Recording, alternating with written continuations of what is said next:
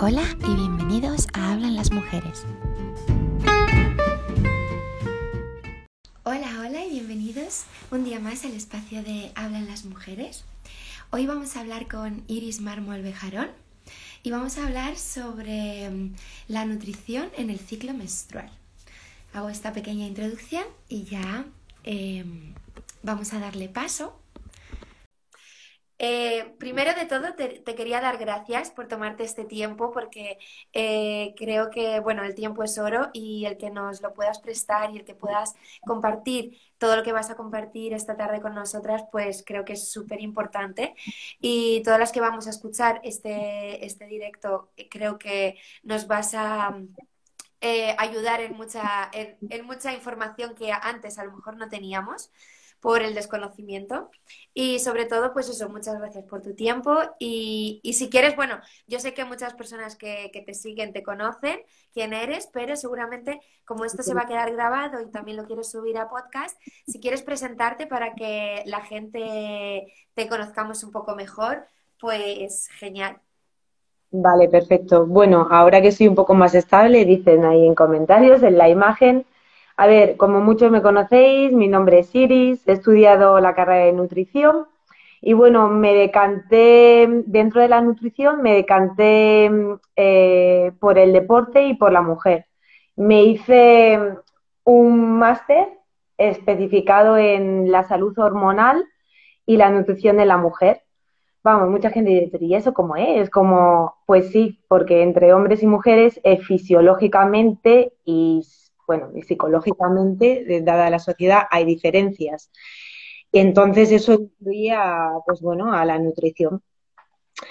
Y bueno, también me, me especialicé luego en el deporte, especialmente en los deportes de contacto, que es, bueno, pues un hobby que tengo y tal. Así que mm, eso es un poco mi historia. Eh, he estado practicando en varias clínicas por mi cuenta, ahora estoy otra vez como autónoma de nuevo con mucha motivación en el, sector de la nutrición.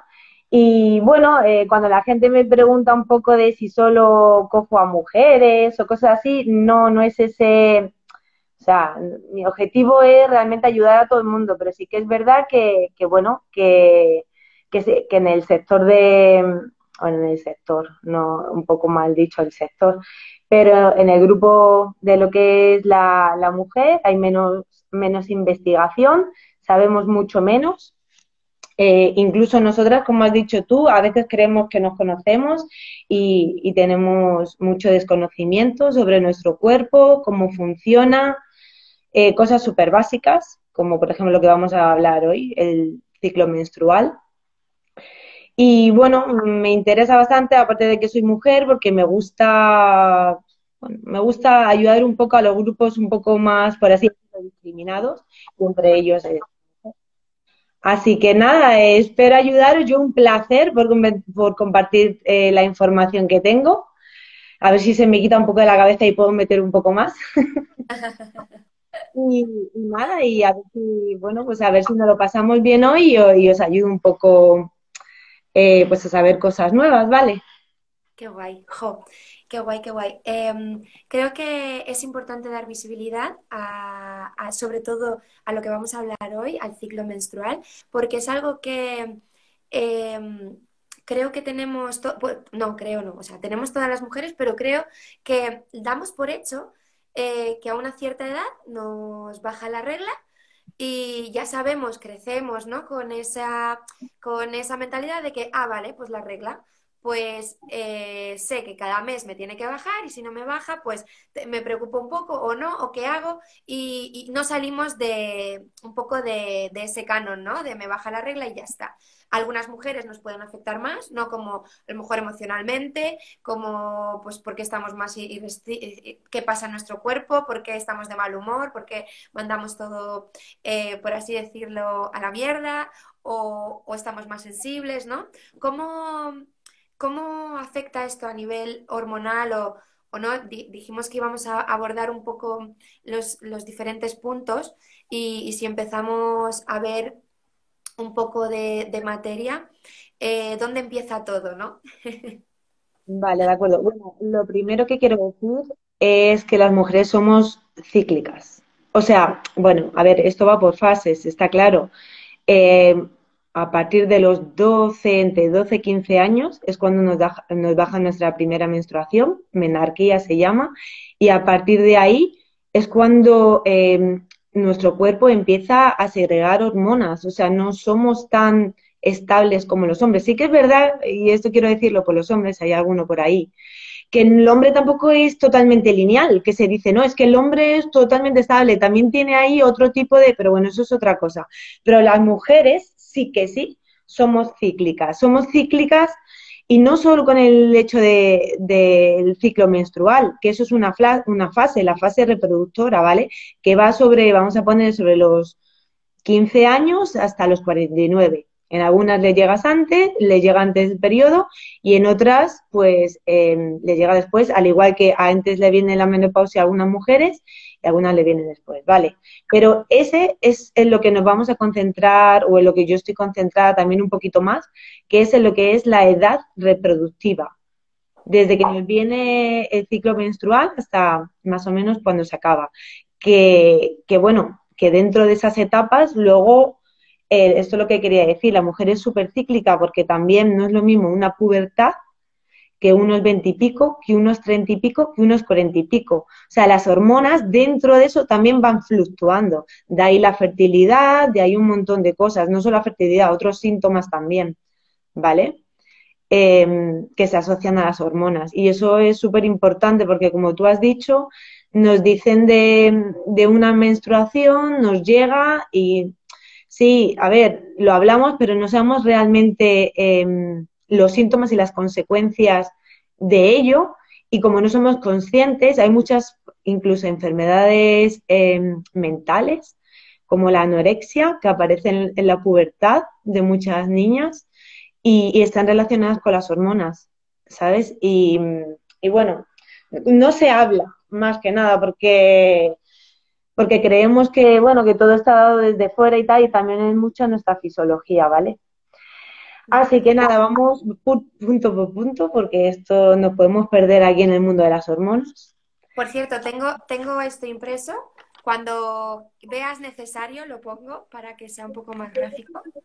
Quería empezar un poco para que la gente tuviese una visualización de lo que es la anatomía del sistema reproductivo. No sé si al final imprimiste eso o no. Es más que nada esto. ¿Vale? Esto es la, anatomía del sistema reproductivo de la mujer. Y yo siempre empiezo, bueno, he hecho algunas más veces esta charla, em, y siempre empiezo un poco por si sabemos dónde está ubicado o qué es qué. ¿vale? Y bueno, pues mm, te vas a creer de que no, a ver, sí, dices, ah, vale, el útero, tal, vale, ¿y dónde está? ¿Y qué es esto, por ejemplo? No sé si hay alguien de, si hay alguien ahí, pues la gente dice, mm, pues no sé, tal. Bueno, estos son los ovarios, ¿vale? Tenemos uno aquí y otro aquí. Luego le va siguiendo lo que es la trompa de falopio, hay dos también, ¿vale? Este es el útero, esto es la cervix, como lo llaman, o el cuello uterino, y aquí está la vagina. O sea, esto solo es la vagina, ¿vale? Que no sé lo que si, si hay chicos también, no sé lo que se imaginarán cuando la vagina o si llega al útero, que muchas veces se piensan cosas raras y realmente no pasa de aquí, ¿sabes? En fin, eh, cosas varias. Y, mm, y bueno, esto es bastante importante para entender lo que os voy a explicar un poco del ciclo menstrual, ¿vale? Porque si no sabemos dónde se origina todo, eh, el engrosamiento de lo que es el endometrio, que está aquí, los músculos que le rodean, que son súper importantes, y todo esto, pues no, no vamos a entender bien la explicación que os voy a dar, ¿vale? De la fisiología. Así que nada, eso por un lado. Luego, lo que lo que has enseñado tú, si voy un poco de... ¿eh? Perfecto, perfecto. Exactamente, ¿qué es eso?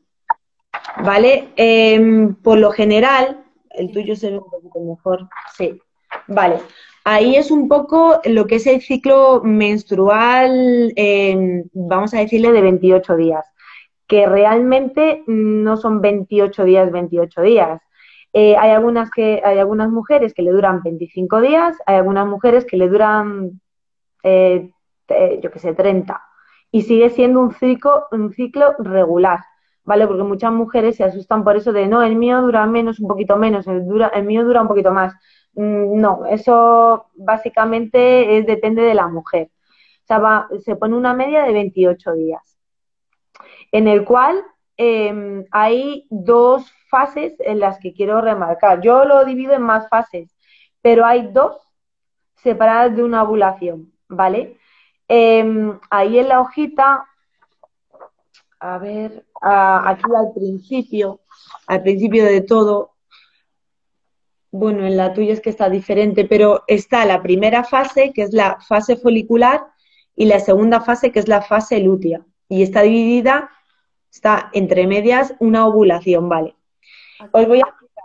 Em, aquí lo que pasa, en general, para un resumen simple, es que se, segregan hormonas, ¿vale? Desde el cerebro hasta el, hasta el ovario. O sea, el ciclo menstrual no es solo em, progesterona y estradiol, o sea, y estrógeno y ya está. No, no, no. Eh, son hormonas que son liberadas desde el cerebro, ¿vale? Hay un eje que se llama, bueno, voy a decir el nombre del eje por si alguna de vosotras pues quiere buscarlo en internet luego. Se llama eje hipotálamo hipófisis ovario. Vale, es un eje que funciona, como os he dicho, desde el cerebro, desde el cerebro, perdón, hasta el ovario y manda eh, señales, señales que son hormonas, ¿vale? Las hormonas pues son lo que hacen, mandar señales a, los órganos. Entonces esto lo que hace es activar, eh, va como un eje eh, de forma de un feedback positivo, porque se dice del cerebro, va a otra parte del cerebro y de otra parte del cerebro a los ovarios. Y ahí es cuando se, liberan las hormonas del estrógeno y la progesterona.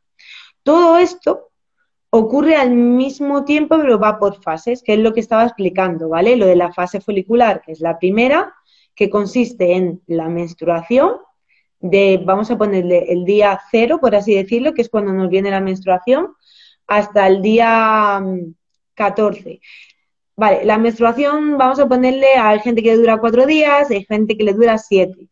Vale, está dentro de la fase folicular.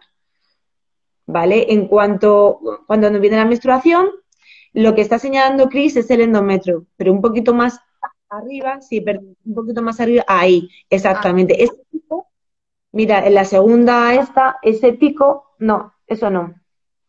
Vete abajo, un poquito más abajo, el segundo diagrama, ese. Ese, por ejemplo, ese, el segundo o el tercero. Vale.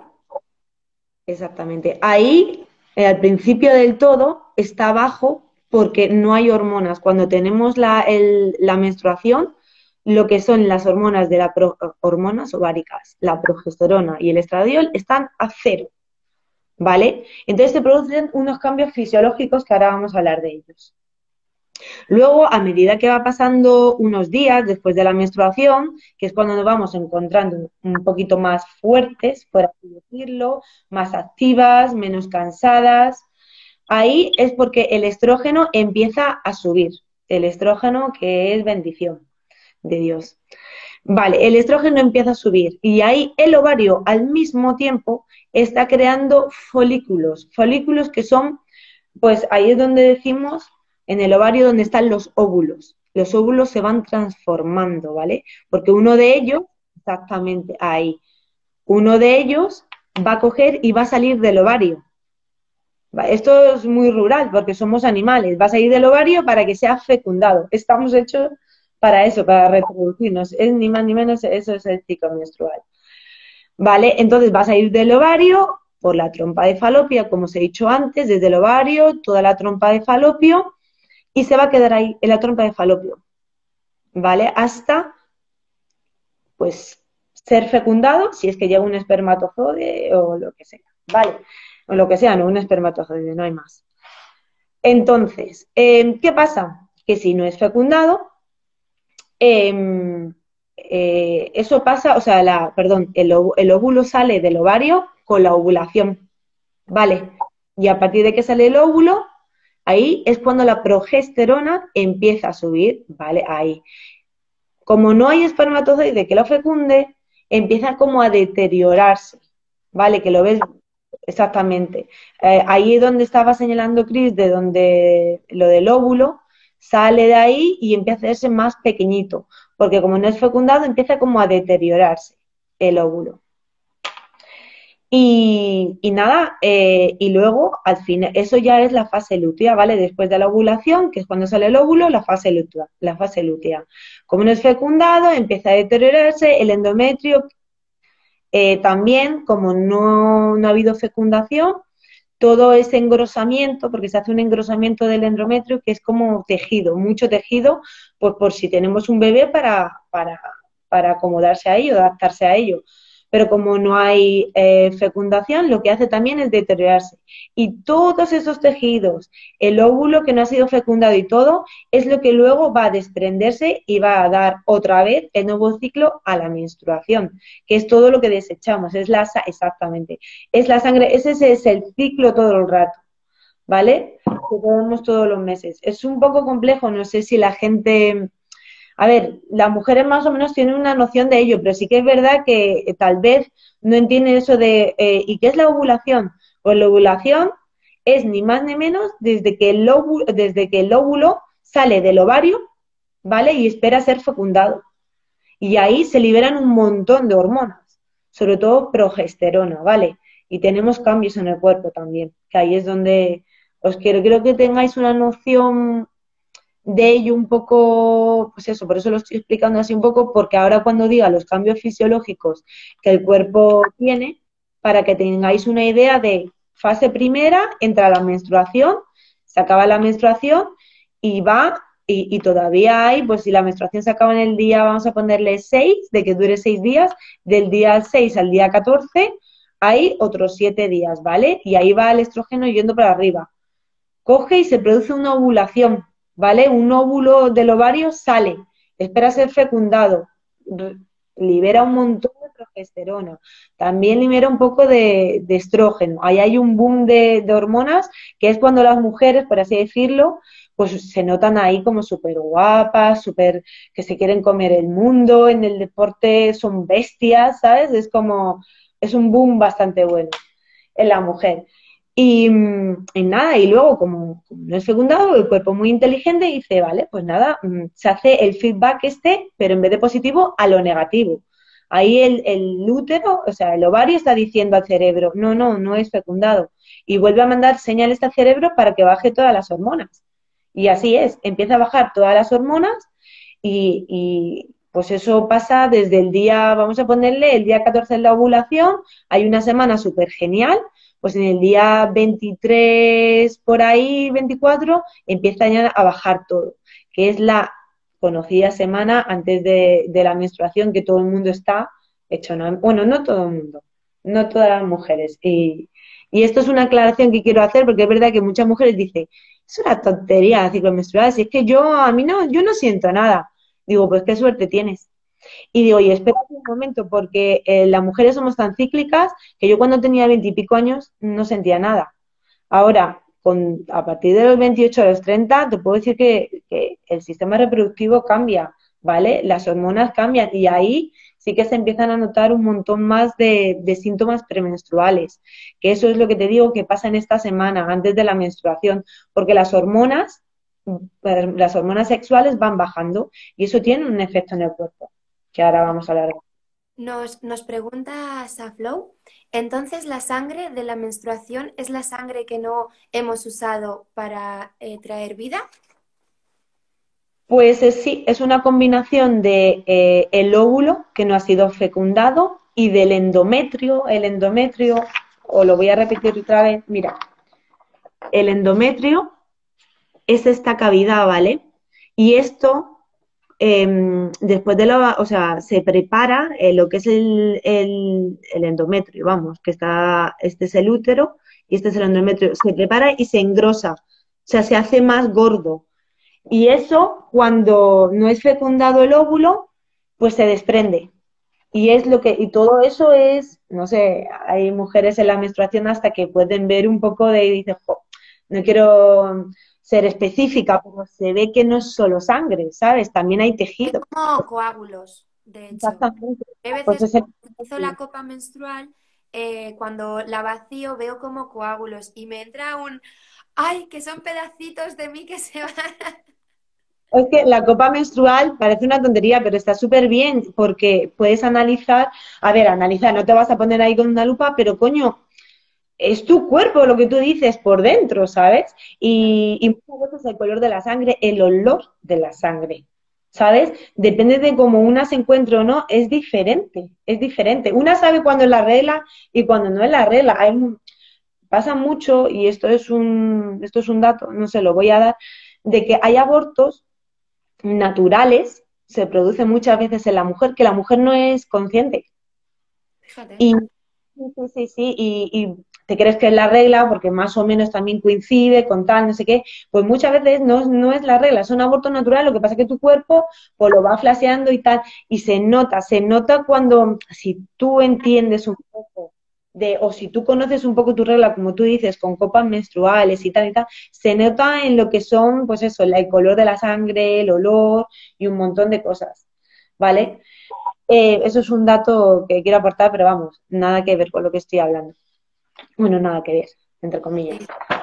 Em, entonces, pues eso es un poco el ciclo menstrual, ¿vale? Em, ahora, no sé si, a ver si hay alguna pregunta o algo así. Si no, lo que quiero explicar, porque ah, para hacer un poco de resumen, y no estaba hablando yo tampoco todo el rato, por si podemos interactuar, es, pues ahora estos cambios, o sea, ¿qué significa que haya mucho estrógeno? ¿Qué significa que haya mucha progesterona o qué significa que no haya ni progesterona ni estrógeno, ¿vale? ¿Qué significa eso para el cuerpo y cómo mediante la nutrición pues podemos regular, no, regular, aliviar, por así decirlo, esos síntomas que tenemos. Vale, eso es lo que, lo que me quiero concentrar.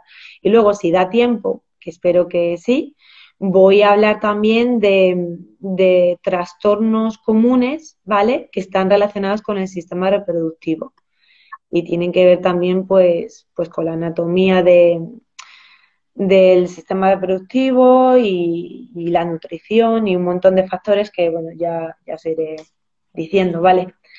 Si Así que no, duda, mm, soltarla por aquí que la vamos a leer y, y Iris la va a, a resolver encantada. Lo que sí te voy a hacer una, una pequeña inciso que yo, fíjate, digo, bueno, cuando me viene la regla, me viene la regla y es como, sé que una semana estoy eh, como más sensible y luego es verdad que, que, pues eso, pues mm, que estoy mejor, pero no había contado, no había caído que mi ciclo menstrual dura lo que has dicho tú antes, 28 días o, ¿sabes? Eh, Que no es solo el día específico que me baja la regla, ¿sabes? Sino que en verdad lo que has dicho tú antes, ¿no? Que es un ciclo eh, total y creo que mm, lo voy a tener más en cuenta porque a- ahora era, ah, pues me viene la regla, ¿no? Pero en verdad todas las mujeres vivimos un ciclo. Entonces quiero remarcarlo ahí porque creo que es importante que lo sepamos. Pues, pues sí, eh, Cris, es súper importante lo que acabas de decir. Yo a las chicas con las que, con las que trato siempre intento hacerlas em, saber cuándo es su ovulación. O sea, porque si ellas saben cuándo es su ovulación, más o menos puedes saber em, cómo va tu ciclo menstrual, ¿vale? Porque lo que se digo, está separado en dos fases y, y la ovulación está entre medias. Si tú en la, primera fase no se sabe muy bien cuántos días consta, puede ser más larga, puede ser un poquito más corta y tal.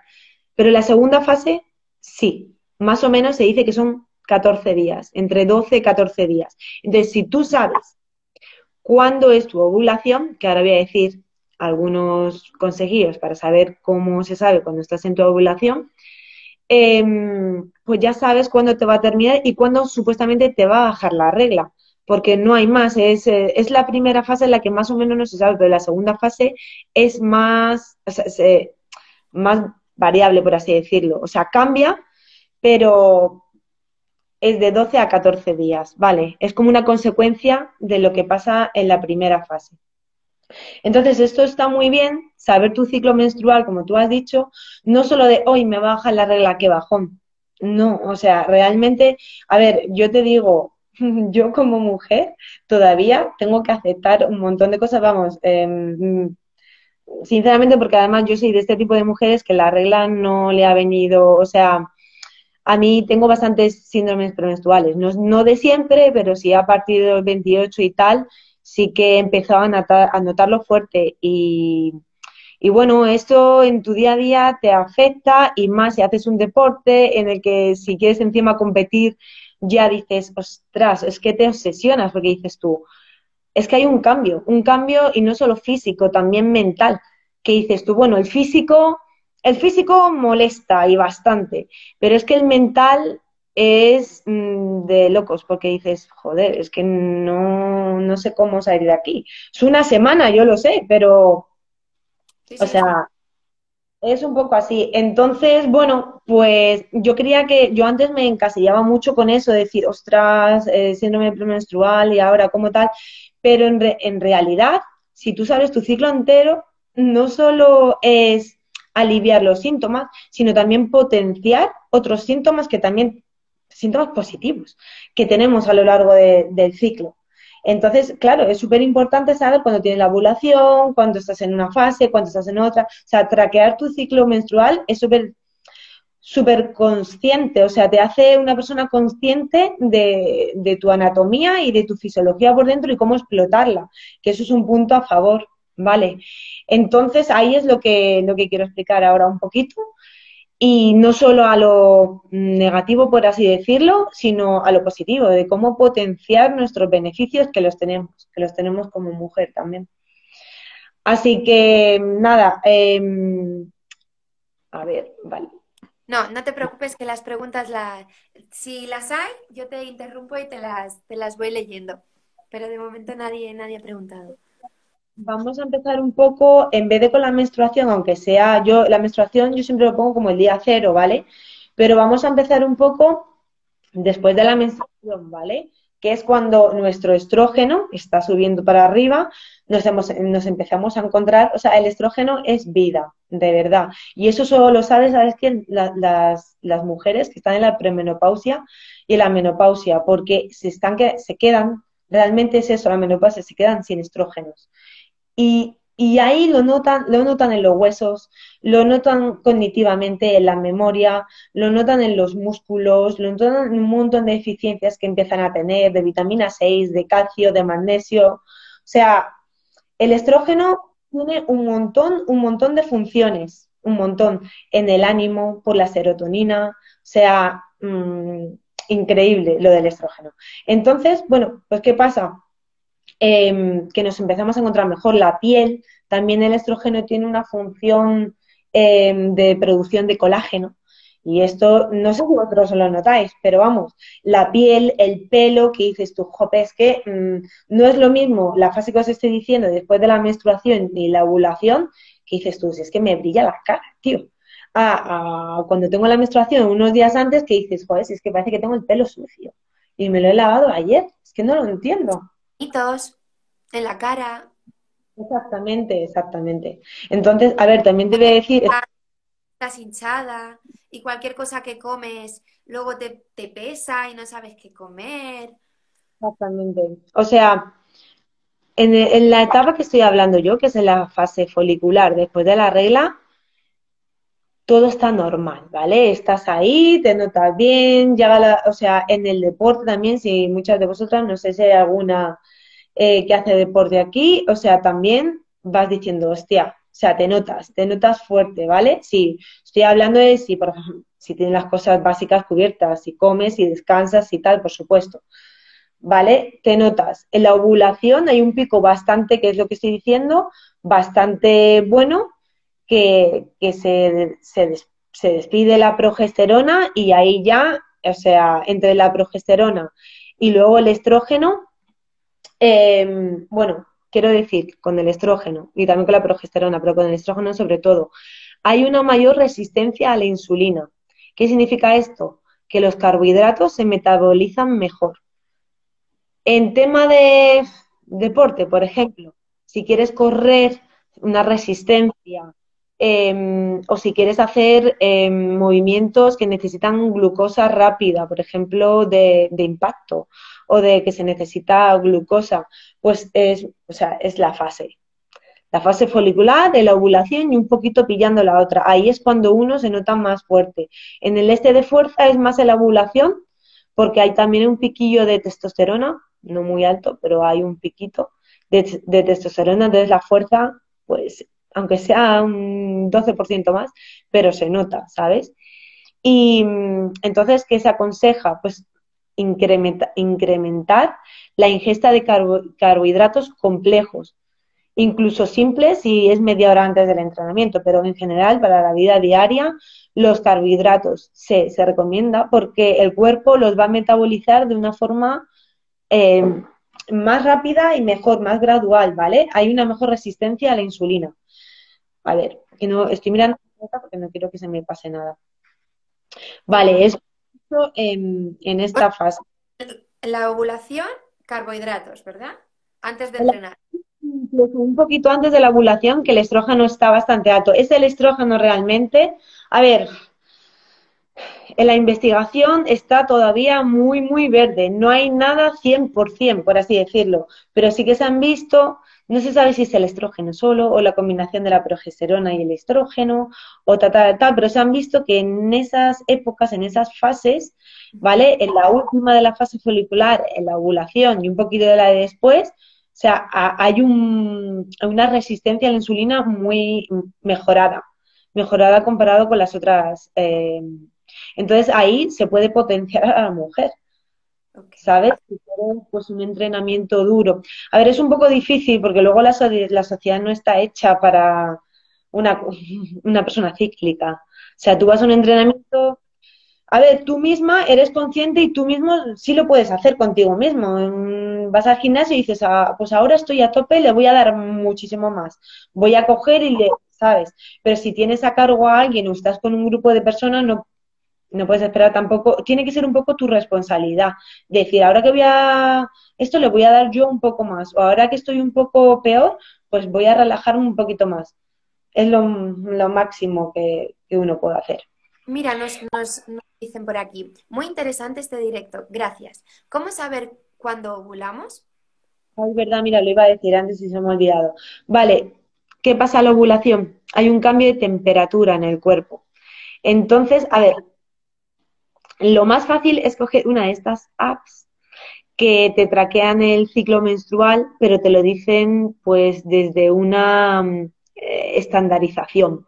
No se están individualizando en ti, te están diciendo pues más o menos, te preguntan cuánto dura tu regla y cuánto dura tu ciclo, te dura todo lo, te viene todos los meses al mismo tiempo, tal, y en base a ello, ellos te hacen un calendario y más o menos dices, ah, pues sobre esta fecha te va a venir la menstruación Vale, eso mm, la verdad está bien, como aproximación está bien, pero no es, no es individual, no está individualizando exactamente en ti. Para saber si, si eh, cuando viene tu ovulación en sí, hay efectos en el cuerpo y uno de ellos es lo como he dicho antes, la temperatura. O sea, es tremendo porque la temperatura corporal sube.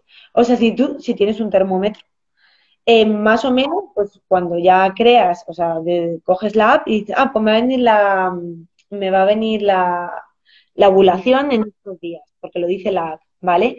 Tú un día normal te, te, mides la temperatura corporal y pone 36, ¿vale? Pues cuando te viene la ovulación, mmm, vas a ver el cambio, porque no es 36,1, sube bastante, sube como medio, lo vas a ver y, sigue constante, porque sube durante toda esa etapa. Después de la ovulación, la temperatura corporal está más elevada. De ahí a que algunas veces sintamos un poquito más frío y de ahí a que quememos más energía. O sea, parece una tontería, pero en la segunda fase del ciclo menstrual quemamos más eh, calorías que la primera. Pues ahora que lo digo Ahora que lo dices, eh, el otro día justo me noté yo así como, digo, uy, como, digo, uy, estoy como con fiebre, pero no, no tenía síntomas así febriles, pero me notaba yo como más, eh, la temperatura más, más elevada. Y quería preguntar, ¿puede ser que esos días estés incluso más cachonda? ¿En la ovulación? Eh, sí, segura, o sea, sí, o sea, somos animales, yo no sé, y es que estamos en la ovulación, es una ventana de fertilización. O sea, así te digo. El, flujo, otro de los em, de, de, los truquitos que se pueden saber para saber si estás ovulando, es en el flujo vaginal. O sea, esto es súper importante, el saber, el, saber qué flujo eh, viene con qué, ¿vale? En el flujo vaginal, cuando estamos ovulando, es como más, em, a ver, esto lo debería de mandar yo, si alguien está interesado, porque es que mm, hay fotografías que se ven, porque explicarlo es un poquito, pero está como más em, mm, elástico, ¿vale? y se nota muchísimo más flujo y mm, a ver y menos eh, menos eh, menos transparente. Ya si quien esté, si, a lo mejor está un poco más denso. Puede ser está un poco más denso sí exactamente. ¿vale? A ver, cuando no estamos ovulando, cuando acabamos, o sea, a veces no tenemos ni flujo, o sea, cuando no tenemos hormonas ya casi ni flujo, hay muchas mujeres que sufren de eso, de sequedad vaginal, y es por los estrógenos, ¿vale? Por eso muchas pues, les mandan crema de estos de estrógenos vaginales y demás, y eso es por la falta de estrógeno, ¿vale? Pero cuando tenemos el estrógeno a mil, ¿vale? Que es en esta fase, eh, claro, es totalmente lo contrario, estamos súper, súper, súper lubricadas. Y por eso también lo que tú dices, sí, sí, está totalmente ligado a, la libido y al apetito sexual. Porque claro, el cuerpo lo que te está pidiendo es una reproducción. Claro. Ni más ni menos. Pero lo, del, lo de los flujos de verdad que es súper interesante y quien esté interesado que, que me escriba porque es que tengo fotos además así hablándolo creo que es un poco más difícil para mí expresarlo, pero o que lo investigue por internet porque es una de las señales que cada una deberíamos de saber, se, se nota, yo me lo conozco ya, digo, oye, estoy ovulando, tal. También la temperatura, es una combinación un poco de todas esas cosas. Pero sí, sí, luego lo de la app, que te más o menos te... Sí, que te va orientando a lo mejor no es tan exacta, pero si eso lo combinas con el flujo, la temperatura y demás, pues ya te puedes hacer una idea. Lo que tengo una pregunta, que igual lo has dicho antes, pero no me he enterado muy bien. Em, más o menos puede ser una semana antes de que te venga la regla la ovulación. O sea, por ejemplo, eh, estoy ovulando y a la semana me, me baja la regla o, vale. ¿Qué tiempo pasa? Más, más o menos, que sé que cada mujer es un mundo, claro. Sí, A ver, cuando pasa, sí puede ser. La, la respuesta es sí, pero te voy a decir, ahí está pasando algo. No significa, a ver, eh, la ovulación, por así decirlo, lo que hace es desprender el óvulo y de ahí que la, que la, mm, la progesterona se dispare. ¿Qué pasa? Que muchas veces eso no ocurre así del todo. O sea, no hay ovulación, por así, no hay óvulo bien que está saliendo, ¿vale? Pero la mujer sigue haciendo su función. Tal vez no hay pico de progesterona, entonces dura menos ese ciclo que te estoy diciendo. Hay cavidades que se desprenden y te sigue viniendo lo que es la menstruación las cavidades del endometrio, porque hay otras hormonas que sí se ha liberado antes, pero no el, no, el lóbulo en sí, ¿vale? Eso se llama anabulatorio, o sea, cuando en sí no hay ovulación, porque el óvulo no se ha desprendido correctamente o no se ha desprendido. Pero no significa, sigue siendo un ciclo menstrual, porque han habido otros tipos de hormonas que han influido al endometrio o el estradiol sí que ha estado alto y tal, pero ha habido una hormona, o sea, el cerebro, que es el que manda, que no ha mandado señal al ovario, ¿vale? Para que se pueda llegar a la ovulación. Es que no voy a decir el nombre de las hormonas porque entonces ya nos liamos. Y entonces no hace que esa progesterona no se vaya para arriba tampoco. Y eso eh, pasa un montón. Cuando hay muchos, muchos casos de que eso pasa. Entonces, em, dirás, ¿y eso cómo afecta a la mujer? Bueno, pues lo primero la fertilidad. Claro. no pasa nada porque sí que es verdad que puede pasar y eso no afecta a la fertilidad, de que haya un mes, de que hayas estado más estresada de lo normal ¿Mm? y eso te pase y no pasaría nada, ¿vale? Em, no pasa nada. Ahora, cuando eso pasa continuamente, ¿vale? O sea, aquí, aquí hay un problema, no un problema, un problema y bueno, yo no sé si... ¿Cómo lo detectaríamos?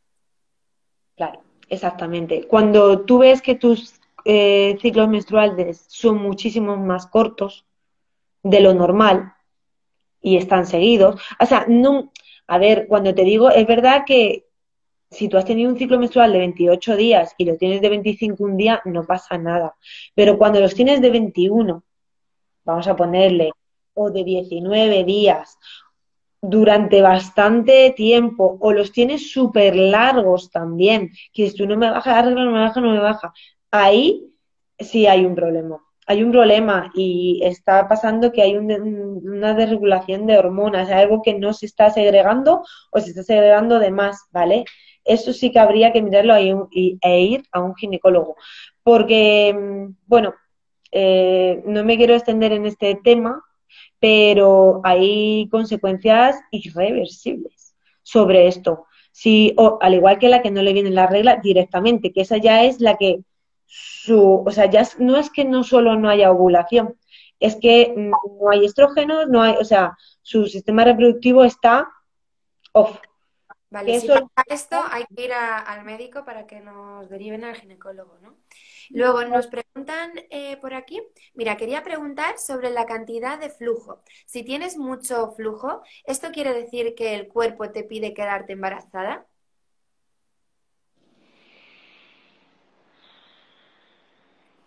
Esa pregunta no sabría contestarla yo. A ver, sé que se echa más flujo, o sea, que se segrega más flujo en, cuando estamos ovulando. Ahora, ¿cuánto de más habría que verlo? ¿Vale? Em, no podría contestar a nivel profesional a esa pregunta porque creo que ya va más por el tema de ginecología, ¿vale?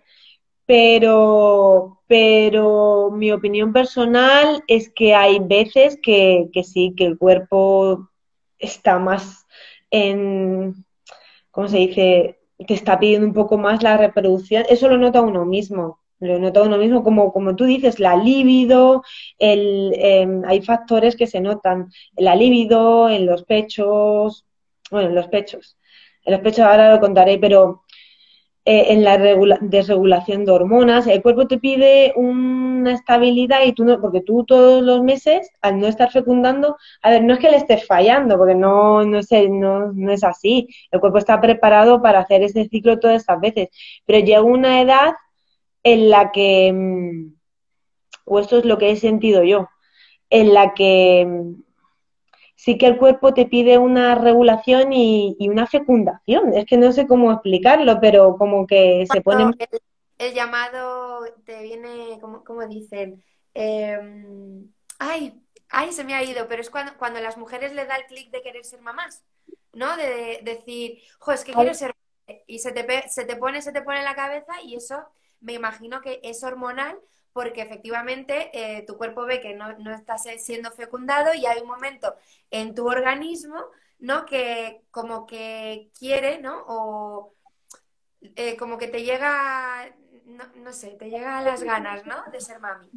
Yo, yo totalmente creo que sí que tiene que ver la fisiología en ese aspecto, pero también creo que es causado por una sociedad, claro, que te está metiendo Mm, bastante de que estás cumpliendo años y que em, tu ventana de fertilidad se va a acabar y que tienes que tener un hijo pronto. Entonces, sí, eso es. Claro, también ahí te entra, sabes que bueno, que la mente luego ya sabes que afecta a todo el cuerpo, a todos los órganos. O sea que indirecta o directamente, sí.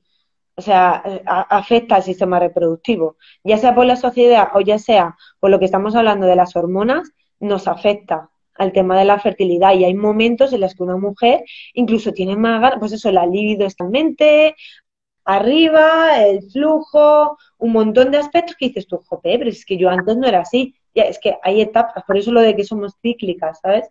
en la que la mujer está más o menos preparada para ello. Vale. Entonces, bueno, hemos hablado un poco de, esta etapa, ¿vale? De, esta fase del ciclo menstrual. Luego vamos em, a pasar a cuando las hormonas no están tan altas y van degradándose. Que aquí es cuando le decimos al cuerpo, no, lo siento, no, no vamos a fecundarnos, no. No, no, no, no momento. No es momento.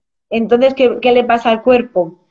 Pues pues vamos a ver, pues pasan un montón de cosas. Lo primero, em, el cuerpo se cree, se, se está en un estado de inflamación, por así decirlo. ¿Por qué? Porque, a ver, todos esos tejidos que hemos dicho que se engrosan, ¿no? Para supuestamente proteger al bebé y tal, pero como no ha sido fecundado, eso se tiene que desprender. Y ese desprendimiento duele. O sea, ahí hay una inflamación, porque todo eso se tiene que desprender, todos esos tejidos, por así decirlo, y todo eso, pues duele. Entonces, esos son los llamados, em, ¿cómo se dice? Los cramps, esto que son los retortijones que tenemos las mujeres cuando nos viene la regla, o un poco, un poco antes, de que hay gente que, vamos, que se, se tira en la cama y no puede levantarse. Entonces, es, a mí me da cólicos, fiebre, vómitos, eh, no me puedo levantar de la cama, de hecho, eh, pues lo, paso fatal. Calambres, nos dicen por aquí, sí. Las piernas, los riñones. Hay, una, hay hormonas, ¿vale? Eh, la prolactina, que son para el dolor, causan ese, causan dolor en el cuerpo y causan la inflamación. Y es lo que pues esto, esto es lo que crea lo que estoy diciendo los cólicos estos, pero que lo necesitamos realmente, porque tenemos que desecharnos de lo que realmente pues ya, ya no vale. Vale, eso por un lado. Luego eh, también hay una retención de líquidos, ¿vale? La progesterona al, al, al degradarse también lo que hace es retener líquidos. Esto es un problema, ya lo sabes tú, porque a ver, aparte de, tengo la tripa súper hinchada, todo pesa y tal, que eso es retención de líquidos, los pechos son retención de líquidos, ¿vale? O sea, cuando, se nos inflan las tetas, no, son líquidos, o sea, no. Y, y claro, pues para gente, por ejemplo, de los deportes de contacto es una, es una gran putada porque si quieres dar un peso, ya de por sí, pues cuesta a veces darlo, con, hay gente, no sé, yo doy un kilo y medio más o dos, simplemente por estar en esa fase del, ciclo menstrual. Y simplemente retención de líquidos, ni más ni menos, ¿sabes? Eso por otra parte. ¿Qué pasa también? Lo que hemos dicho antes, al igual que la mm, cuando el estrógeno está muy alto, eh, hay una mejor, una mejor sensibilidad a los carbohidratos, cuando está bajo, hay una peor sensibilidad a los carbohidratos. O sea, la glucosa no se regula igual en la sangre. Y claro, ¿qué pasa? Por eso, como no se regula igual, porque hay una resistencia a la insulina, que es la que coge la glucosa de la sangre, ¿qué pasa? Que el cuerpo te está pidiendo todo el rato que coma.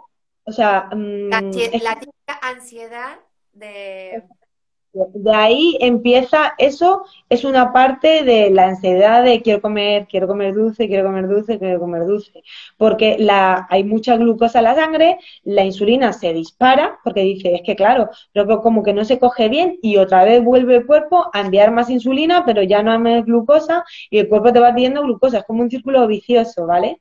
Que se va creando ahí. Luego también, ¿qué pasa? Que se baja la serotonina con esto también. La serotonina es un, em, es un químico que libera el, el, cerebro que te hace sentir feliz, bien. ¿Vale? Entonces, en el ánimo afecta bastante. Muchas veces cuando, bueno, sobre todo muchos hombres cuando dicen, joder, es que, madre mía, vaya humor, es que está súper irritante, o entre mujeres, yo misma digo, yo misma me tengo que muchas veces aislar porque es que no me aguanto ni yo misma, ¿sabes? Que yo, está bien ser consciente de lo que nos está pasando, pero muchas veces es que no hay solución, o sea, estás irritante y punto, no, no hay más. Y, y es por esto, es por una falta de, serotonina. Entonces, a ver, yo estoy diciendo los síntomas, pero lo que quiero decir es cómo también aliviarlos un poco con la nutrición. En este sentido, con la, la, serotonina, lo que se puede hacer es comer, eh, mm, comer alimentos ricos en triptófano, que es una proteína, ¿vale? Y es precursora de la serotonina.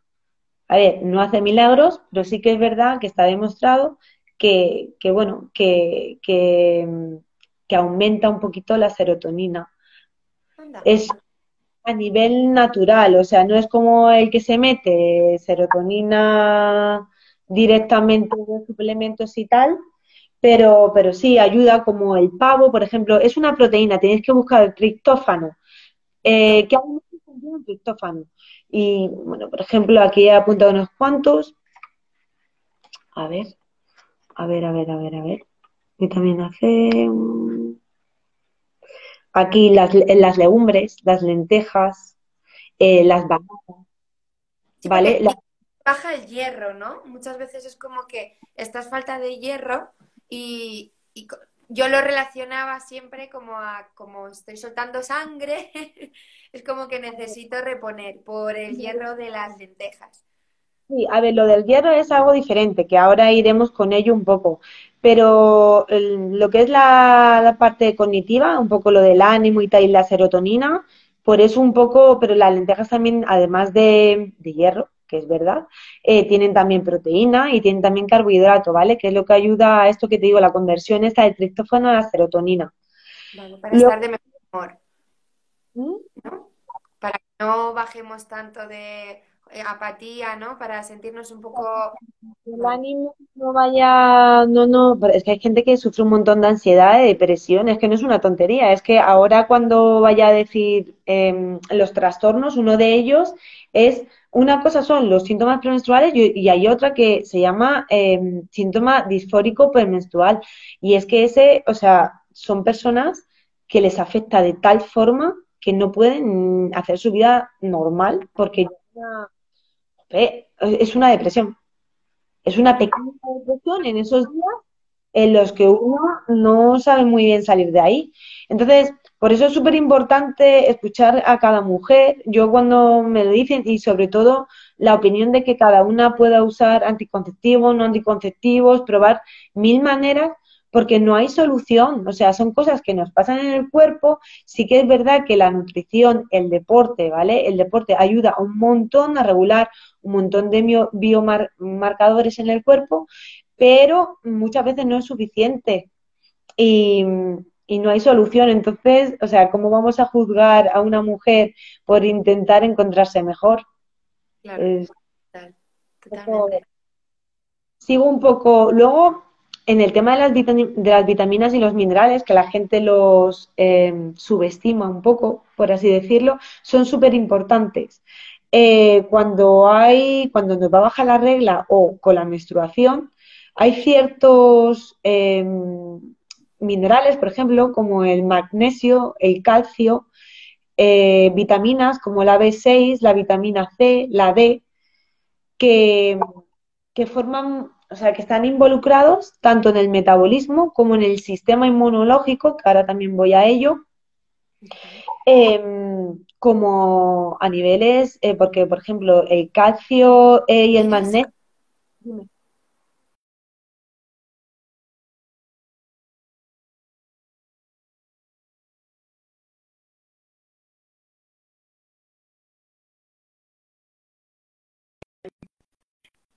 ¿Nos podéis ver o se ha ido el directo? No. Ahora sí. Ahora sí. Vale. Pues no sé por qué me, me, he quedado que, que... Eh, estabas diciendo las vitaminas que eran buenas para, para tomar. Exactamente, que como el estrógeno tiene un montón de funciones, por ejemplo, con el magnesio y con el calcio, una de ellas es la de los huesos y la de los músculos. ¿vale? Entonces, cuando nos, cuando estás, cuando el estrógeno está bajo y la progesterona, o sea, una de, las cosas que hay que em, asegurarse es de que estos minerales y estas vitaminas se estén ahí, o sea, pero más, un poquito más en exceso de lo que tendrían que estar, porque todo eso son esenciales, las tenemos que coger de los alimentos. Pero si lo sabemos ahora que somos conscientes, habría que hacer como un pequeño em, exceso de esto. Como por ejemplo, el magnesio ayuda a relajar los músculos, ¿vale? Eh, cuando estamos en esa, cuando las, nuestras hormonas están bajas y estamos con la menstruación y tal, necesitamos mm, más, un poquito más de relajación, ¿vale? Que, en otras fases. De la... No significa tampoco que no entrenes ni que te quedes en casa, pero sí que es verdad que el cuerpo se recupera peor.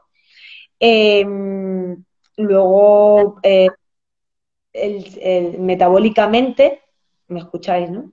Sí, sí, sí, sí. No, lo que te quería decir es, eh, aparte de los alimentos que puedan tener estas vitaminas, ¿también recomiendas que se tomen suplementos? O sea, vitamina C en pastilla. Mm, ¿O no? no es una cosa porque no tiene efectos secundarios, a menos que te metas, eh, pero la vas a flashear. Ahora, en cuanto a, por ejemplo, con el es que sinceramente si uno lleva un poco un control de su dieta se puede todo coger de los alimentos no hace no hace falta no eh, no, haría falta de comprarse un suplemento de magnesio ni de calcio a menos que harías que, que se comiese cuando tenemos la menstruación o sea qué alimentos pueden ser a lo mejor que digas oye pues esto evítalo porque te da hinchazón o esto podrías, o esta fruta, o esta... Vamos a ser un poco más específicos. Yo recomendaría con la menstruación o un poquito antes, que es cuando las hormonas están bajas, carbohidratos complejos.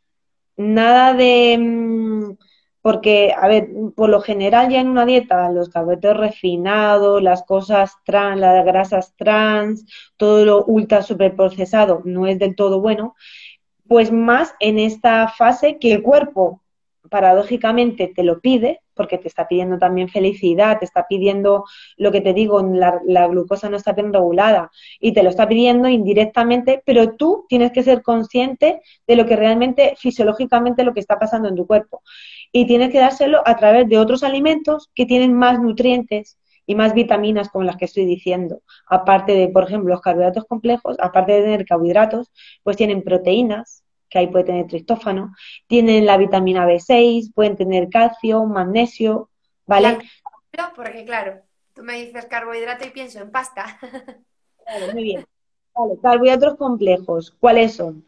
Pues, por ejemplo, la pasta podría ser una, pero a mí me gusta más, em, pues, ir un poco mm, a alimentos con alta densidad nutricional. Son alimentos que tienen varios nutrientes, como acabo de decir. Por ejemplo, la quinoa estaría perfecto, la avena, que es barata, estaría perfecta. O sea, son saciantes, ¿vale? Porque tienen, las, tienen calorías, pero tienen un montón de nutrientes. O sea, te estás como guardando en, ¿cómo se dice? O sea, em, te, sabes que al comer eso ya te estás tomando carbohidratos, proteína y muchos de los minerales que necesita tu cuerpo. Eso es lo que quiero decir. Vale, entonces, ¿te puedes comer arroz blanco? Te puedes comer arroz blanco, pero es verdad que em, el cuerpo te va a agradecer más si te comes una quinoa, si, te comes una avena o si juntas ese arroz con un poco de quinoa, ya que, em, ¿sabes? Porque hay gente que son un poco así de, no, yo eso no lo como o tal, no sé qué. Bueno, pues por lo menos júntalo, ¿vale? Lo que no quiero que comáis es, mm, yo no, pan blanco o grasas eh, super trans, que es que te lo pide el cuerpo, pero porque una vez que la comáis no vas a poder parar y no te va ¿No? Sería todo lo, lo procesado, ¿no? A ver, procesado es un poco así, pero ultra procesado. Intentar evitar un poco procesado, aunque paradójicamente te lo esté pidiendo el cuerpo, que es lo que más nos apetece. Es como que también debe decir, dices tú, pues me voy a permitir un helado, pues no pasa nada, te lo permites, porque también, oye, ¿no? O sea, muchas veces, y sobre todo en esta fase, dices tú, joder, es que estoy súper mal, pues te lo permites y eso no pasa nada. Pero yo, mi mentalidad es un poquito más de enfocarse en lo que sí necesita mi cuerpo. Entonces, dale lo que necesita tu cuerpo, que es los, los nutrientes que os acabo de decir, y una vez que ya los tenga, pues cómete tu extra. No, no pasaría. Las, las, frutas y las verduras, ¿no? Por, por ejemplo, cuando a mí, yo en casa no tengo ultraprocesados y necesito azúcar, ¿no? Muchas veces pues voy y digo, pues nada, me cojo una manzana, un plátano y me hago ahí algo y ya me cojo el azúcar, ¿no? De la, de la fruta. ¿Eso estaría bien? Eso estaría súper bien. O sea, en el tema de frutas, verduras, legumbres, que son carbohidratos complejos también, proteína, proteína del pescado. Una cosa que iba a decir por el tema de la inflamación, como os he dicho, eh, eh, lo que es el sistema reproductivo en esta, en esta fase está inflamado. Entonces, bueno, pues necesitamos alimentos que nos desinflamen, que, que son antiinflamatorios. Uno de ellos es el omega 3, una grasa que la gente también no dice, no, grasa no, tal, no, grasa sí, grasa la necesitamos. Y más en esta en esta fase, ¿vale? Entonces, el omega 3 que contiene los, los pescados grasos, como por ejemplo el salmón, el atún, eso viene súper bien. El cuerpo te lo agradece un montón, porque además de tener esta grasa, tiene proteína, tiene minerales, tiene vitaminas, ¿vale?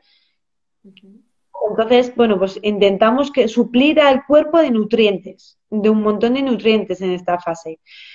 También tan, tan, tan, tan, antioxidantes, que es lo que te digo, comiendo frutas y verduras, antioxidantes los tienes por un tubo. Y evitando lo que tú dices, un poco en vez de coger azúcar blanca, ¿vale? Pues voy a cogerlo de la fruta, voy a cogerlo, venga, de un dátil contiene un montón de glucosa también y además te sube rápido la glucosa, que en ese sentido no vendría tan bien. Pero bueno, por lo menos tiene un poco de fibra, por lo menos tiene un poco de potasio. Ya si te pones un poco así. Dátil y nuez, porque la, la nuez como que me da eh, ese sabor a galleta, no sé, pero me he acostumbrado y me cojo siempre, eh, nada, un dátil y un puñado de nueces. Y me lo voy comiendo y sí que es verdad que noto que esa ansiedad de querer comerme eh, tres tabletas de chocolate eh, o pedirme una hamburguesa o lo que sea, pues lo, sacio con ese, ese dátil y esas nueces, no esos frutos secos. Exactamente. Otra de las cosas que podemos hacer es, en vez de comer tan llanamente a las personas, porque hay gente que come ya directamente saludable, que dice, joder, yo es que como saludable. Ya, pero es que muchas veces yo veo, venga, dime un diario de lo que comes. Y veo un plátano de snack. No como tú, un, yo qué sé, un plátano. Ya, pero es que tal vez si te comes medio plátano, eh, un puñado de almendras, dures muchísimo más que si solo te comes un plátano. ¿Sabes? Porque eso es lo que pasa, que la gente intenta ahorrar calorías. Es que no sé si es ahorrar calorías o eh, y no y comer menos, pero es que eso causa el efecto contrario, porque justamente en esta fase el cuerpo te está pidiendo todo el rato comer por lo que te estoy diciendo, por la regulación de la glucosa. Entonces, una de las estrategias que también podríamos hacer es hacer más comidas al día, repartir a lo largo del día para, para que la glucosa esté como un poquito más regulada, ¿vale? Entonces, una, una, una de las estrategias podría ser esa, de comer también no solo, yo qué sé, un plátano, sino tal vez en vez de un plátano, un medio plátano con un poco de almendras y no sé, y otra cosa, o un pan, en vez de solo pan con tomate, pues le meto también la proteína y un poco de aceite. ¿Por qué? Porque si solo te comes un pan, a la hora vas a querer comerte otro. Porque el cuerpo, entonces es mejor al cuerpo darle en, modo saciamiento, ¿vale? Es mejor saciarle de, de, una a estar todo el rato, cada hora comiendo. Eso tampoco, o sea, porque puedes poner seis ingestas al día, pues puedes, pero tampoco cada hora, ¿sabes? Hay que tener también nuestros huecos de no comer y dejar al cuerpo un poco tranquilo. ¿Vale? Y también psicológicamente, que no, no es sano tampoco estar obsesivo con, la comida. Sí, tener ese equilibrio, pero sobre todo ser consciente que cuando nos baja la regla y estamos tan ansiosos es porque pasan cosas en nuestro cuerpo y hay que dárselas, pero en vez de darle lo insano, darle lo sano para que mm, lo pueda transformar en bien para nuestro cuerpo y, funcione a la hora, pues yo qué sé, si somos deportistas que funcionen mejor, ¿no? Mejor rendimiento. Exactamente. A ver, yo eso es un poco el principio que tengo, el a todo el mundo, vamos, en la vida, pero que un poco eh, focus en lo que necesitamos, no en lo que no necesitamos. Luego sí que es verdad que poco a poco pues vamos apartando lo que no necesitamos, lo que no nos viene bien realmente y nosotros lo, lo sentimos y lo notamos. ¿Vale? Si hay, incluso se puede dar enfermedades, ¿no? O sea, pueden pasar que, que a lo mejor, em, y ya entramos incluso en las enfermedades que pueden tener el tema de, de, una menstruación o el ciclo menstrual, de si no cuidas bien tu alimentación, pues puedes dañar algo o, o incluso, a ver, me imagino que hay enfermedades patológicas, ¿no? Pero también hay enfermedades que las podemos adquirir eh, por una malos hábitos, ¿no? Bueno, a ver, eh, más que enfermedad yo lo llamo trastorno. ¿vale? Porque se puede revertir. Cuando hablamos, por ejemplo, el ciclo menstrual no es una cosa del cuerpo esencial, ¿vale? Entonces, si nosotros nos enfermamos, el cuerpo y el cuerpo necesita energía, lo primero que va a parar es, el sistema reproductivo. Porque no, o sea, podemos vivir sin él. Vale. Entonces, es lo primero que va a parar. Eso para empezar. Entonces, ¿qué pasa? Cuando nosotros nos enfermamos, cuando tenemos mucho estrés, cuando nos desnutrimos, no, llegamos a las calorías suficientes para las funciones vitales, se nos para la regla. Qué fuerte, claro. Se nos para la regla porque el cuerpo dice, mm, escúchame, antes de afectar a otros órganos, que afecta al sistema reproductivo, o sea, lo paramos y punto. Y así obtenemos la energía que tenemos para otros órganos que necesitan seguir funcionando para la vida. O sea, el cuerpo es súper, súper inteligente en ese aspecto, ¿sabes? Hay que confiar mucho en nuestro cuerpo en ese sentido. Entonces, lo que estabas diciendo tú, eh, sí, claro, y pasa un montón. Y pasa en gente que tú ves saludable y no tiene la regla. Claro, qué fuerte. Pero claro, si se te para la regla, es un indicador de que algo mal está pasando en tu cuerpo, ¿no? La regla es una referencia increíble de, tu estado de salud. Es una de las referencias, no solo es no es, ni la más ni la menos importante, pero es una referencia. Y tener una referencia así tan obvia es, pues por una parte es increíble, porque bueno, hay enfermedades que son silenciosas, ¿vale? Y, y, y jope, te das cuenta cuando ya es demasiado tarde. Y gracias al sistema reproductivo, a la menstruación, pues muchas veces nos damos cuenta de cosas que dices tú, ostras, pues no lo sabía. Y te afecta a ello, claro, porque el cuerpo, cuando hay algo erróneo, a lo primero que normalmente suele parar es la menstruación. De hecho, muchas deportistas, eh, ya no solo de Muay Thai, que es el deporte que, compartimos las dos, eh, sino que muchas deportistas que a lo mejor incluso no hay tanta visibilidad de que se les para la regla, o bien por el estrés en el que están sometidas, o bien por una alimentación estricta, o bien por infinidad de cosas, y, claro, y es así, se le para directamente la, la regla. O sea, yo conozco casos de que se están preparando una pelea y, por todo el cambio hormonal, pues eh, se, se para directamente. Pues la verdad que esto es súper controversial y súper interesante al mismo tiempo, porque ahí donde ves a personas súper saludables en el deporte, que tú las ves y dices, joder, qué fuerza, joder, qué tal, tal. Ostras, o sea, algunas de ellas no tienen la regla y, a ver, si se te va un mes la regla, dos meses, mm, no pasa nada. No pasa nada, ¿vale? Eso se puede revertir. Si estás estresada, se quita el estrés y te vuelve a venir la regla. Si has comido de menos, vuelves a ello y te vuelve a venir la regla. Vale.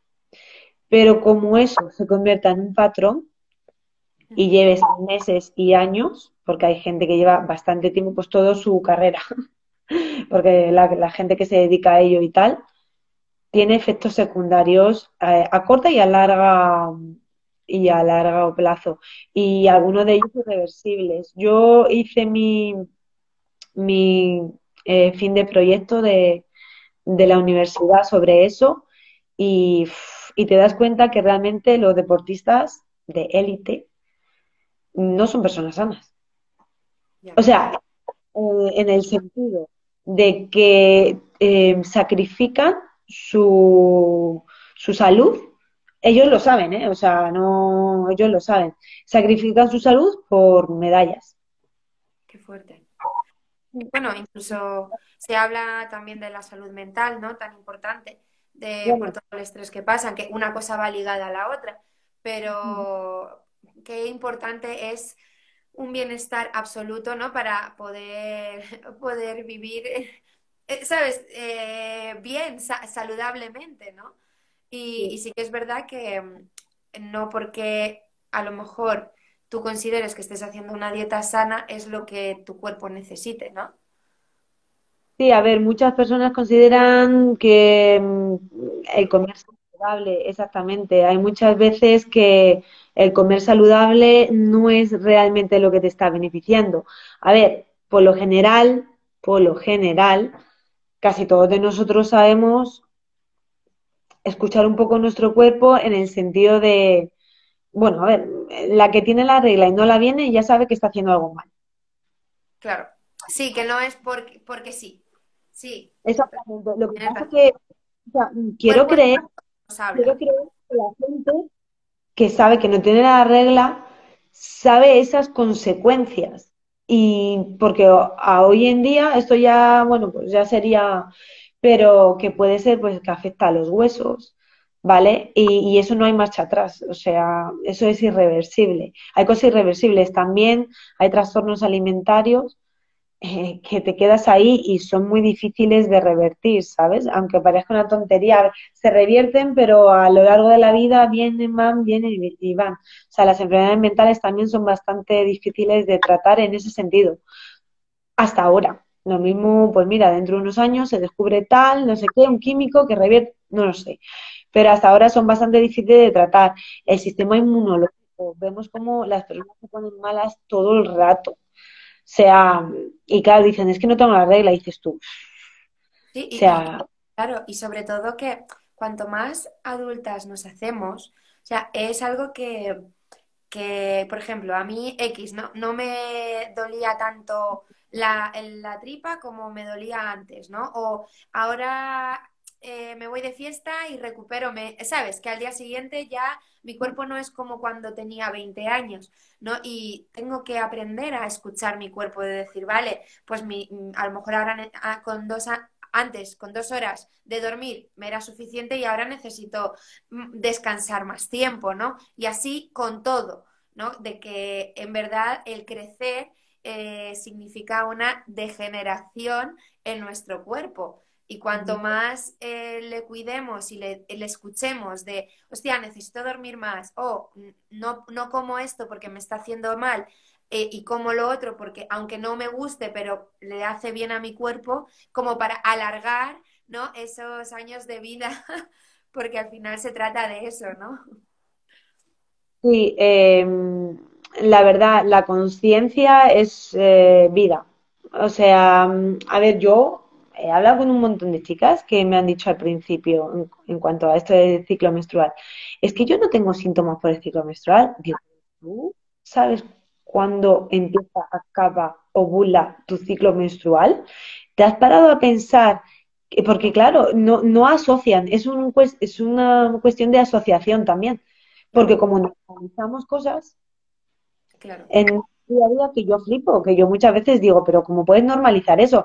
Mira, aparte de los 30, casi todas las mujeres tienen un hinchazón cada vez que, comen carbohidratos, tal, no sé qué, pues porque el ácido o las bacterias del intestino se desregulan y todas, nadie dice nada, hasta que de repente salta el tema y dice, no me digas, a mí también me pasa y le digo, vamos a ver, es que, claro, o sea, no, no, es normal, estáis normalizando cosas que no son normales. Que sea común no significa que sea normal, pero tampoco como que se llegan a hablar del todo, ¿sabes? Entonces, ese es un poco la conciencia de, de, nuestro cuerpo, tanto interior, o sea, qué, qué es lo que está pasando, y también muchas veces el de otros, porque cuando hablamos con otras personas, por eso también están muy bien estas charlas, porque bueno, hay muy pocas personas escuchando, ¿no? Pero tal vez, oye, quien, sepa, lo escucho otro día y dice, ah, de verdad, pues jope, yo creía que cuando echaba ese flujo, pues que estaba mal, o qué tal, y no te das un montón de cuenta de muchas cosas hasta que no las oyes. Claro. Mira, aquí te están diciendo, esa soy yo. No sé de dónde me vienen las cosas, menos mal que estoy empezando a aprender a escucharme. Qué bueno. Bueno. Es súper, súper importante. Yo, la verdad, a mí me encanta, me encanta descifrar, interpretar, llámalo como tú quieras. Eh, cuando yo hago consulta de cuando me viene una paciente, intento buscar patrones alimentarios y patrones alimentarios, psicológicos, de todo. Intentar darle una interpretación a ello. No porque no pasan las cosas por coincidencia, no comemos a la misma hora o no a la misma hora o cierto tipo de alimentos o, y eso se relaciona tanto a nuestras acciones como a nuestros pensamientos y a nuestras emociones. O sea, todo está ligado en sí. Y, esto es un grado de conciencia bastante grande que, que a través de ello, pues puede uno ir eh, mejorando, por así decirlo, pero no solo para alargar la vida, que también, sino para, jope, conocerse a uno mismo, ¿sabes? De decir, ¿qué me está? De lo que me envuelvo y de lo que puedo ser capaz de controlar y de lo que no, y tengo que aceptar y no pasa nada. Pero ser... y ya para finalizar, porque ya estamos aquí y no quiero quitarte más tiempo, que me dijiste que te tienes que ir a una hora concreta. Anticonceptivos, ¿sí? ¿No? ¿Qué opinas? Vale, esto de verdad, o sea, me ha llevado a mí a, la ruina lo de este tema. O sea, yo misma he experimentado conmigo misma para decir, vamos a, ver, no, no he experimentado en todos los anticonceptivos. Estuve mm, hace poquito, además la he dejado, con la píldora anticonceptiva combinada de progesterona y estradiol, ¿vale? Y estrógenos.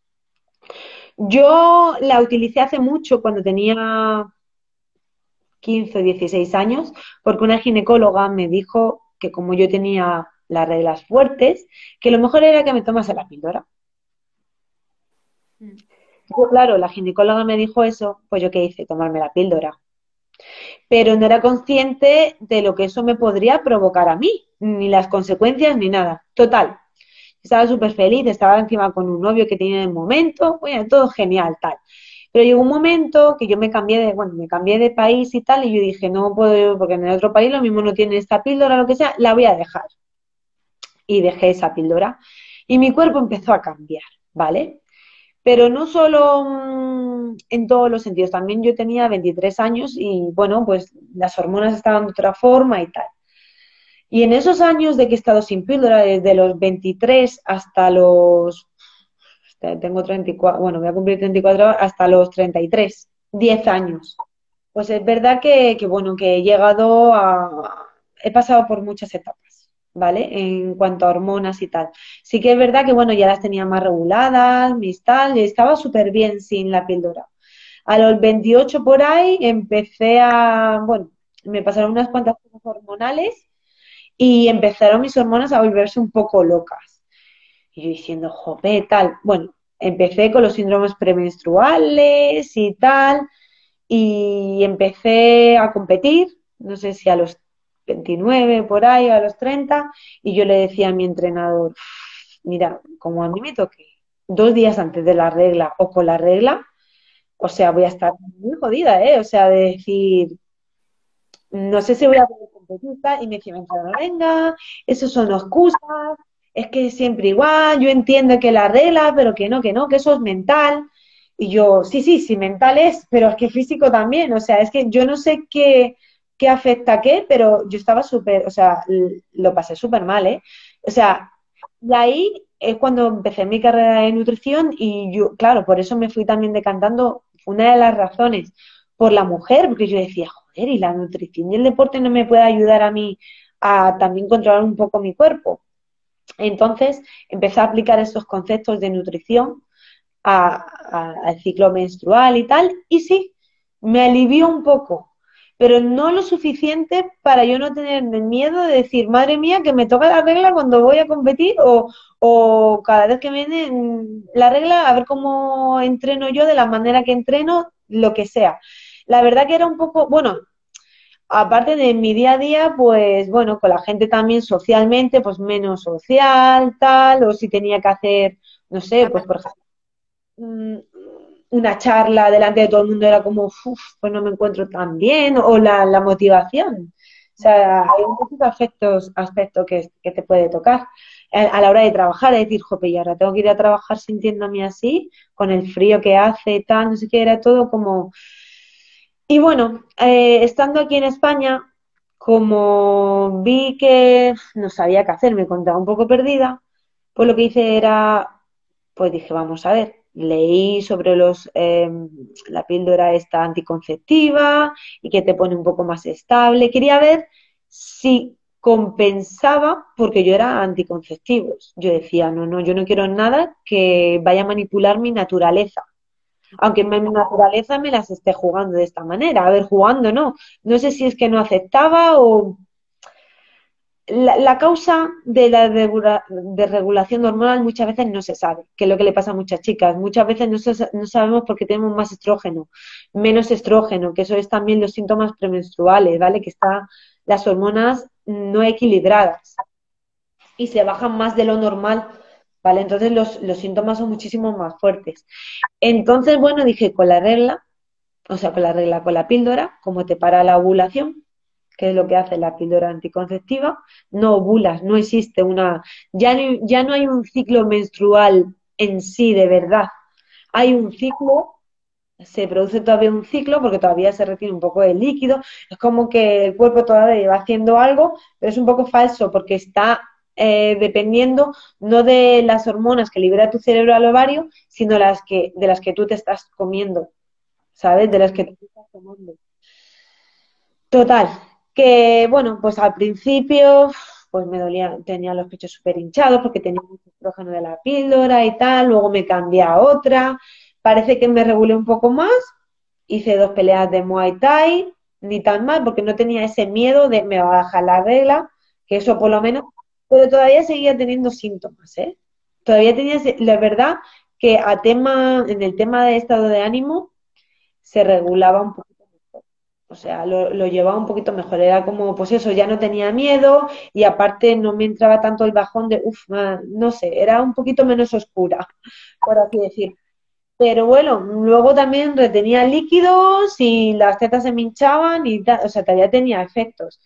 Y de repente, pues estuve como, creo que siete meses o ocho meses y me hizo el efecto contrario, me empecé a encontrar súper mal. Estuve, mm, no sé, un mes. Te llegó súper bien, fuiste muy bien con ellas, súper genial. Y luego, después de seis, siete meses, te dio el bajón me dio el bajón de encontrarme mal, me dolía los músculos, tenía fatiga, eh, se me subió el colesterol, que yo no era de la comida, ¿sabes? Porque yo no, o sea, sí que no lleva una dieta tabla, pero que yo como saludablemente, no, no era de la comida, yo eso estoy segura.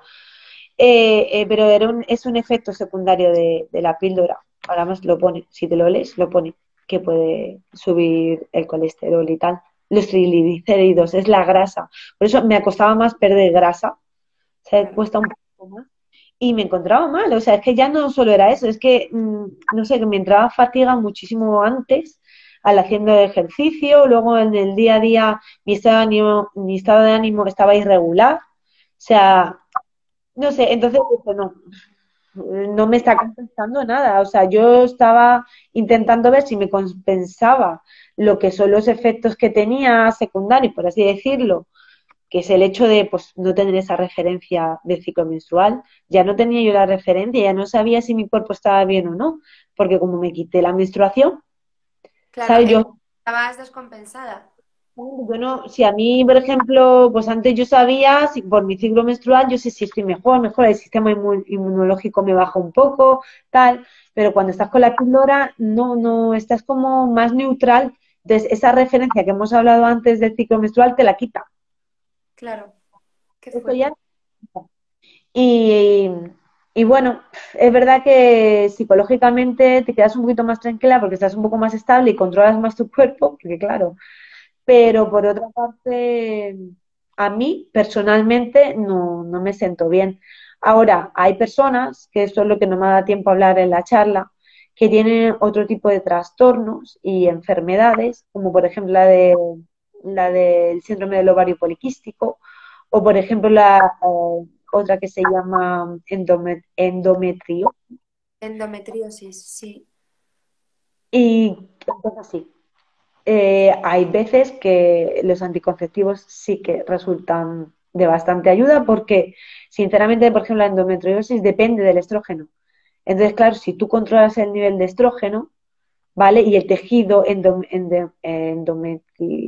endométrico, endométrico. endometrio, si tú lo controlas, claro, lo tienes todo porque es, es eso lo que está dando el programa, el, el problema, perdón. Y mm, entonces yo, sinceramente, no creo que los anticonceptivos sean malos, ¿vale? O no se deberían recomendar, pero sí que hay que ver las circunstancias de cada mujer y cuando se va a un ginecólogo, que es la persona que eh, los prescribe, que realmente te, te, diga por qué te está mandando esto y cuál en específico te vendría mejor, que eso se sabe con ciertas pruebas. Porque claro, tú vas a la seguridad social muchas veces y dice este, y te manda de genérico.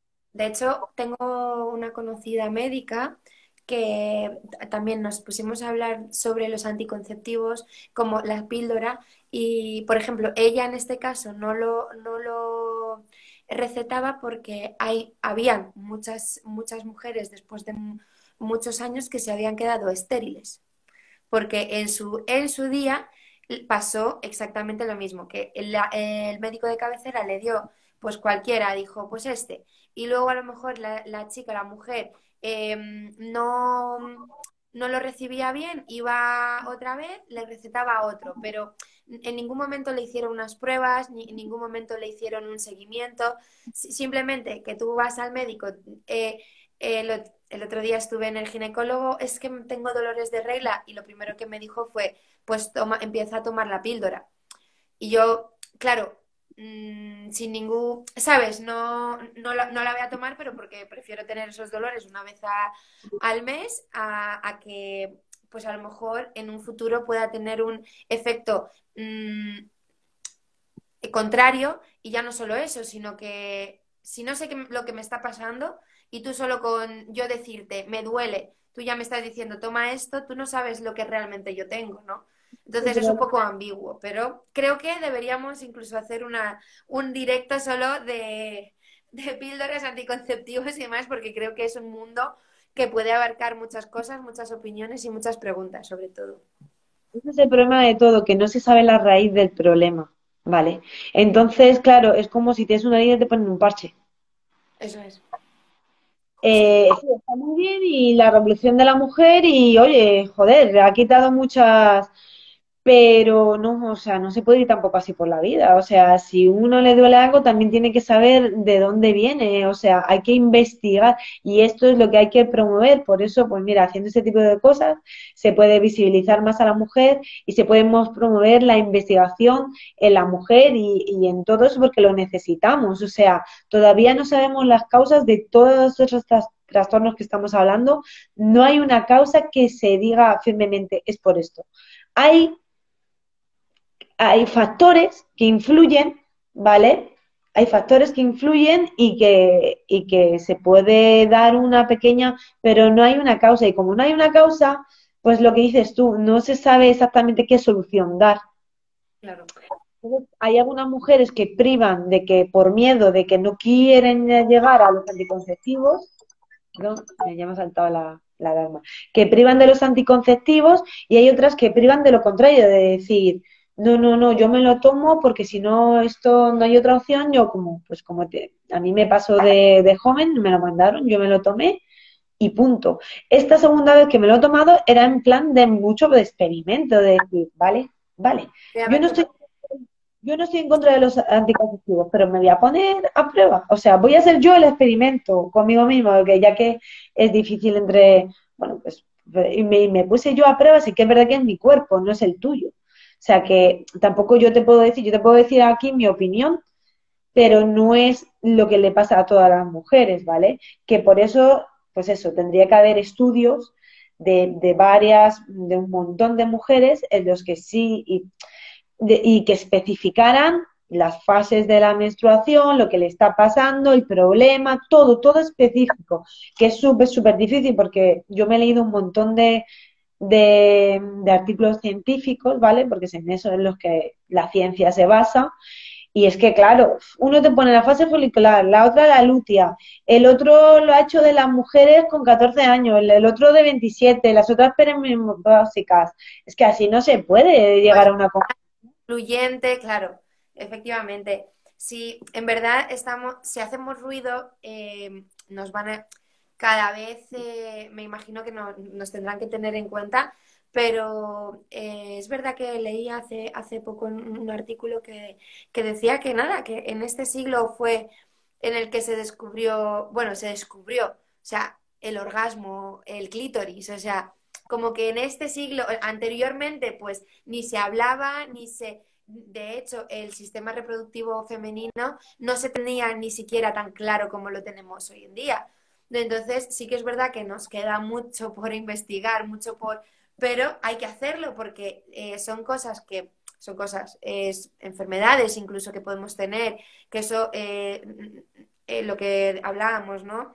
hormonalmente podemos estar, ¿por qué pasa todas estas cosas? ¿no? Y sobre todo, dar solución a, a todo, a todo este cambio o incluso a los dolores menstruales que muchas de las mujeres eh, tiene, porque en verdad, o sea, yo doy fe de ellos, son dolores que, es que no te puedes levantar de la cama y que no te lo quita ni un ibuprofeno, ni un enantium, ni, ni ninguna otra pastilla que utilices para, pues sí, si te las mezclas todas y te haces ahí un potingue, pero luego, claro, estás fastidiando, estás fastidiando otra, otras cosas. Exactamente. Yo, Cris, quiero concluir en que, bueno, no sé si habré dicho un montón de información y seguramente no haya quedado eh, todo así muy claro.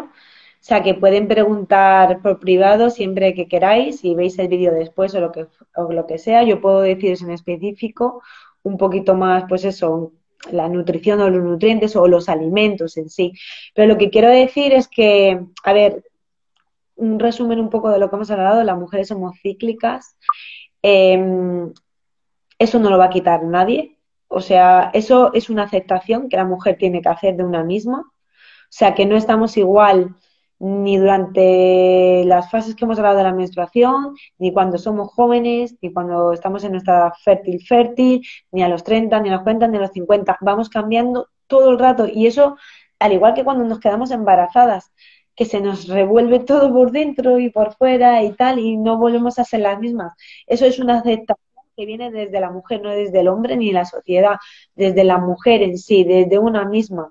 Y eso es bastante duro, sinceramente, porque muchas veces dices que injusto, y dices tú, injusto por ser como soy, pero depende cómo lo veas, porque es lo que te digo, también hay potenciadores que no nos concentramos en ellos, tenemos mucho que aportar las mujeres, ¿vale? También tenemos otros, otros beneficios.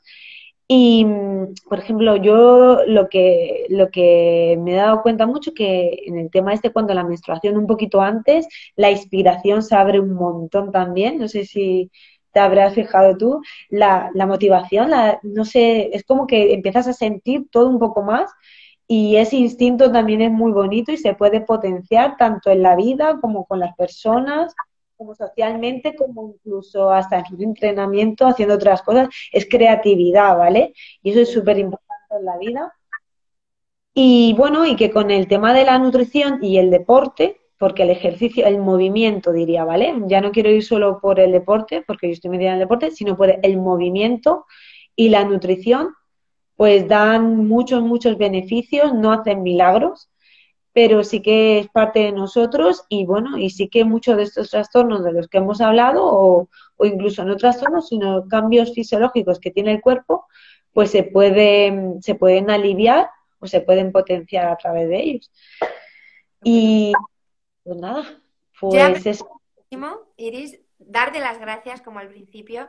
He aprendido mucho, sobre todo... Em, eh, incluso te preguntaré listados de comida que puedo, tomar o que me, es beneficioso. Incluso volveré a ver este, este directo para tomar notas porque eh, nos has inspirado, nos has dado también otras herramientas que, a lo mejor no, teníamos eh, ni se nos habría ocurrido.